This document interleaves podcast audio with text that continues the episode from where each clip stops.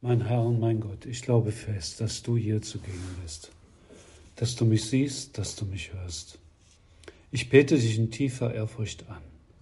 Ich bitte dich um Verzeihung für meine Sünden und um die Gnade, diese Zeit des Gebets so zu halten, dass sie mir Frucht bringt. Maria, meine unbefleckte Mutter, heiliger Josef, mein Vater und Herr, mein Schutzengel, bittet für mich. Das heutige Evangelium berichtet von einem Streitgespräch Jesu mit den Sadduzäern. Es geht um die Auferstehung, an die sie nicht glauben. Sie versuchen, Jesus mit einer sophistischen Argumentation hereinzulegen. Wir wollen das jetzt nicht nacherzählen, nur die Antwort Jesu nennen, die auch für uns von großer Bedeutung ist. Jesus sagt dann, dass aber die Toten auferstehen, das hat schon Mose in der Geschichte vom Dornbusch angedeutet, in der er den Herrn, den Gott Abrahams, den Gott Isaaks und den Gott Jakobs nennt. Er ist doch kein Gott von Toten, sondern von Lebenden, denn für ihn sind alle lebendig. Soweit die Worte Jesu. Ja, tatsächlich ist eine der Fragen, die das Leben des Menschen am meisten quälen, genau diese. Was ist nach dem Tod? Unser Glaube, sagt uns, dass der Tod nicht das letzte Wort hat, sondern dass das Leben siegt, dass der Tod die Tür zum ewigen Leben ist. Und diese Gewissheit gründet sich nicht auf bloße menschliche Überlegungen, sondern auf eine geschichtliche Gegebenheit. Jesus, der gekreuzigt und begraben wurde, ist mit seinem verherrlichten Leib auferstanden. Jesus ist auferstanden, damit auch wir das ewige Leben haben können. Diese Verkündigung ist das Herz der evangelischen Botschaft.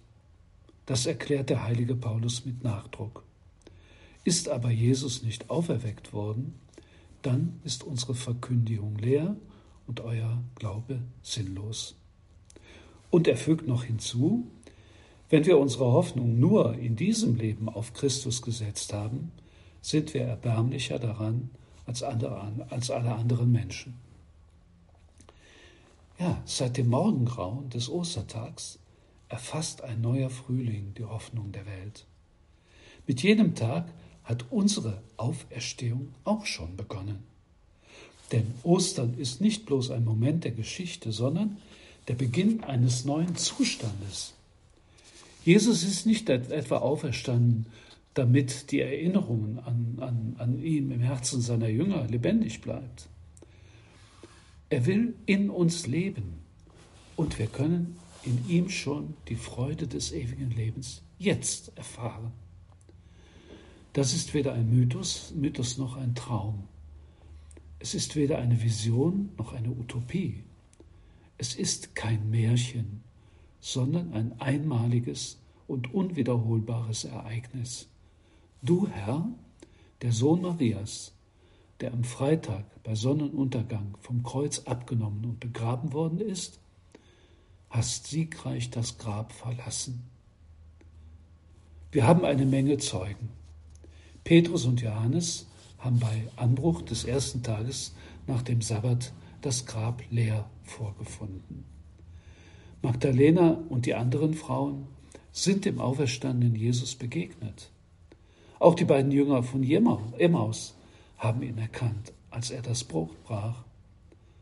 Und am Abend ist der Auferstandene den Aposteln im Abendmahlsaal erschienen und danach vielen anderen Jüngern in Galiläa. Also diese äh, Auferstehungszeugnisse des Neuen Testaments sind wahr und von einer ganz besonderen Art. Wir spüren natürlich, dass die Realität der Auferstehung des Herrn die Zeugen überwältigte, weil sie so andersartig war, wie das bisher erlebte. Du, Herr, hattest während deines öffentlichen Lebens einige Menschen vom Tode erweckt, Lazarus zum Beispiel oder den Jüngling von Naim. Diese kamen in das normale menschliche Leben zurück und sind dann irgendwann gestorben. Aber jetzt, bei deiner Auferstehung, geht es um etwas völlig Neues, bisher nie Erfahrenes, nie Dagewesenes.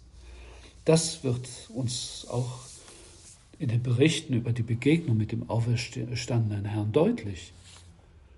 Die neutestamentlichen Zeugnisse lassen keinen Zweifel daran, dass mit der Auferstehung des Menschensohns etwas ganz anderes sich ereignet hatte. Papst Benedikt hat das einmal so kommentiert.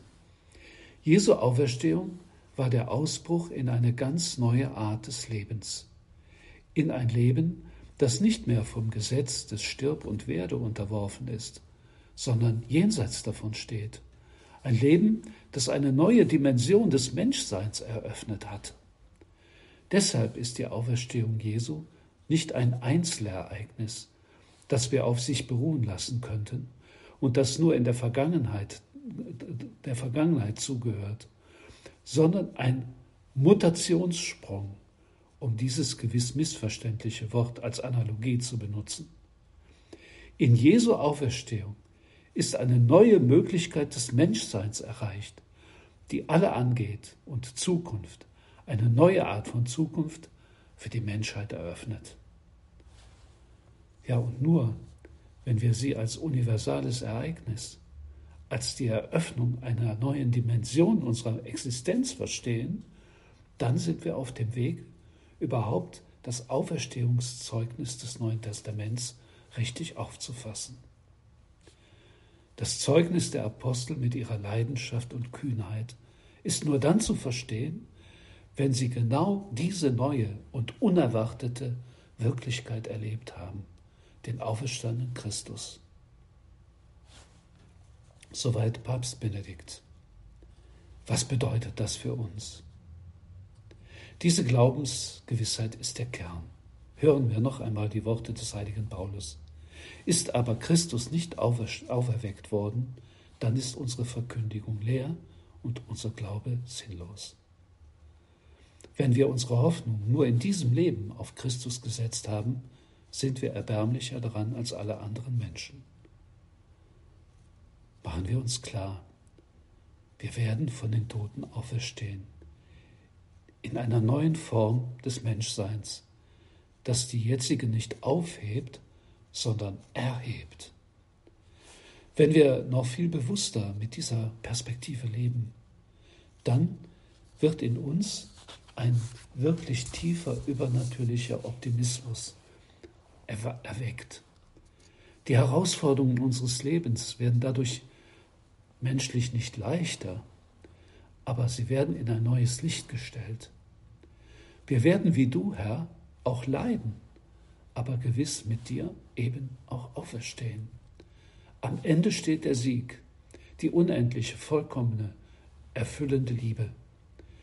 Herr, hilf meinem kleinen Glauben. Hilf mir, dass der Glaube an diese Zukunft mein jetziges Leben durchstrahlt. Hilf mir, dass ich erkenne, wie alles, wie bei deinem Sohn, auf dieses Ziel zustrebt. Natürlich wäre es naiv, wollte man die immer wiederkehrende Gegenwart des Leidens und der Entmutigung, der Trauer und der Einsamkeit während unserer irdischen Pilgerschaft leugnen. Aber durch den Glauben haben wir die Sicherheit, dass alles das kein Werk des Zufalls ist. Der Glaube lehrt uns, dass alles einen gottgewollten Sinn hat. Alles gehört zum innersten Kern unserer christlichen Berufung, die uns ins Haus des Vaters führt. Und dieses übernatürliche Verständnis des irdischen Daseins eines Christen wird nicht die vielfältigen Zusammenhänge im Leben des Menschen verharmlosen. Sie gibt ihnen aber die Sicherheit, dass in dieser Vielfalt ja, der Herausforderungen alles von der Liebe und vom Nerv Gottes durchzogen wird. Ja, wir wollen uns wie immer zum Schluss unserer, ja, unseres, unserer Zeit des Gebetes an die Mutter Gottes wenden. Sie ist die Mutter des Herrn und sie ist sicherlich dem Herrn, dem Auferstandenen, als Erste begegnet. Bitten wir sie, dass sie uns dabei hilft, in dieser Glaubensgewissheit zu leben und alles davon durchdringen lassen, was unser Leben ausmacht. Ich danke dir, mein Gott, für die guten Vorsätze, Regungen und Eingebungen, die du mir in dieser Betrachtung geschenkt hast. Ich bitte dich um deine Hilfe, sie zu verwirklichen. Maria, meine unbefleckte Mutter, heiliger Josef, mein Vater und Herr, mein Schutzengel, bittet für mich.